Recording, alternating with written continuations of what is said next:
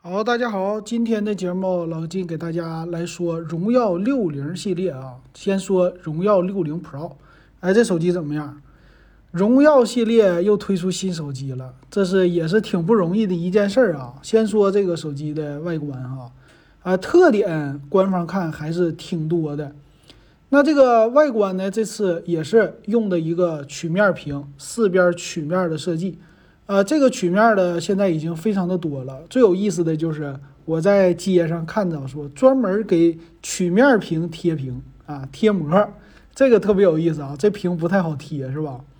啊，这个曲面屏的特点还是它可以两边相对来说做的手特别的窄，然后他说转角处也是特别的好，就转角的曲线特别的完美啊。所以这个手机呢，一看就是旗舰机，然后主打它的呃一个外观。那里边呢？他说用了一个小黑边儿，那屏幕屏占比更加的大了。然后屏幕上面呢有一个极点屏，就算是中间一个摄像头。那背面呢，它用了两个那种大圈的设计。其实我觉得和华为的系列啊，看起来第一眼还是非常的像的，毕竟师出同门嘛。那这个两个大圈呢，它后置的是三个摄像头，呃，两个大圈看起来非常好看啊，是一大。啊，两个大，中间一个小小的小小的，呃，这个这种排列的布局还是有一点自己家的特色的吧。机身的外形呢有四种颜色，四种颜色其中有一个是叫朱丽叶，朱丽叶这种色儿就发金的，比较的亮，哎，挺有意思，比较有新意啊。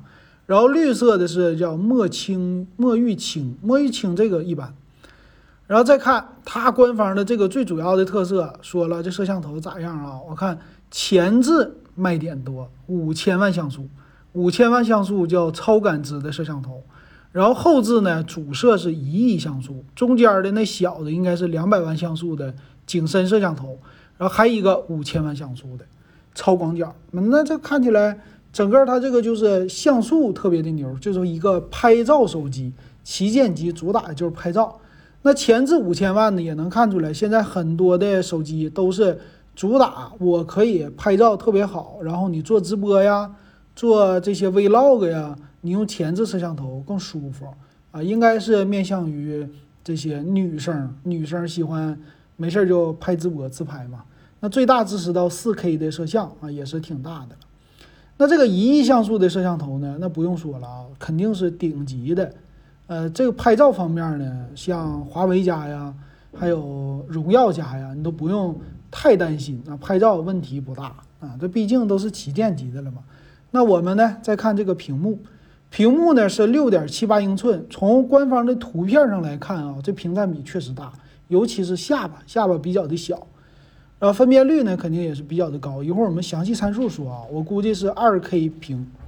一百二十赫兹的刷新率啊，也是用的一个高刷，然后再有呢，他说也是支持护眼的功能，这护眼就不能说了，但是处理器就完蛋了，那处理器用的是骁龙七七八 G 的处理器，这个你说主摄级的啊，这个我是顶配啊，顶配配骁龙七七八 G，你要价格 Pro 版要是卖到三千多那还行，那价格要是整到四五千，七七八 G 那就算了啊。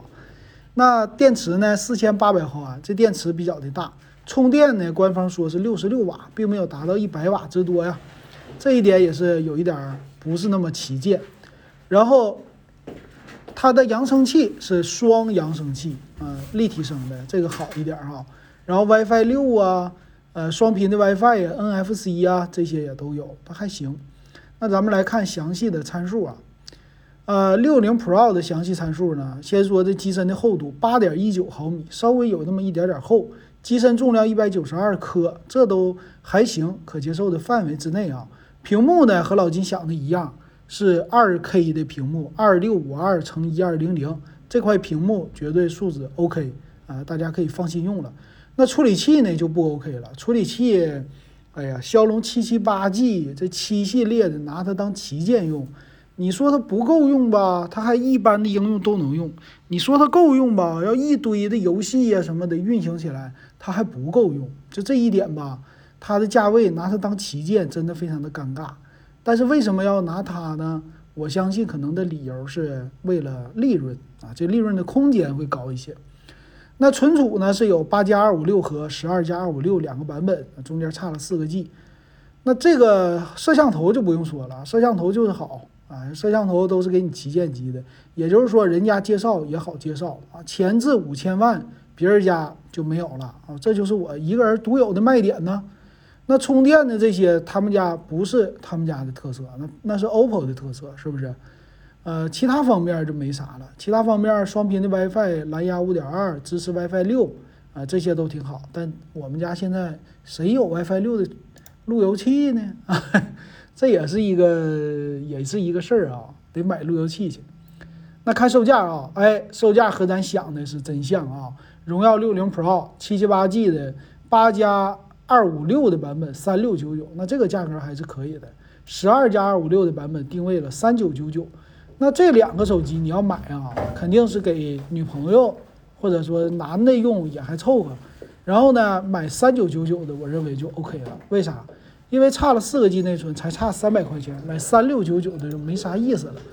然后这个三千多的售价呢，作为一个旗舰机，它不算是特别的贵。它同台的竞争对手呢是，呃，像华为的 nova 系列啊，nova 九 Pro 啊，老金刚说过的，和它价位啊。外观呢比较的像，再有呢就是和 OPPO 的 Reno 最新的 Reno 六吧，和 Reno 六 Pro 这些的价位也是非常的相似的，这是他们主打的竞争对手。那看起来啊，他们家还是比较的低调，但是还是有一定的溢价的，这一点这个手机应该卖的不差。行，那今天这个手机老金就给大家说到这儿，感谢大家的收听还有收看。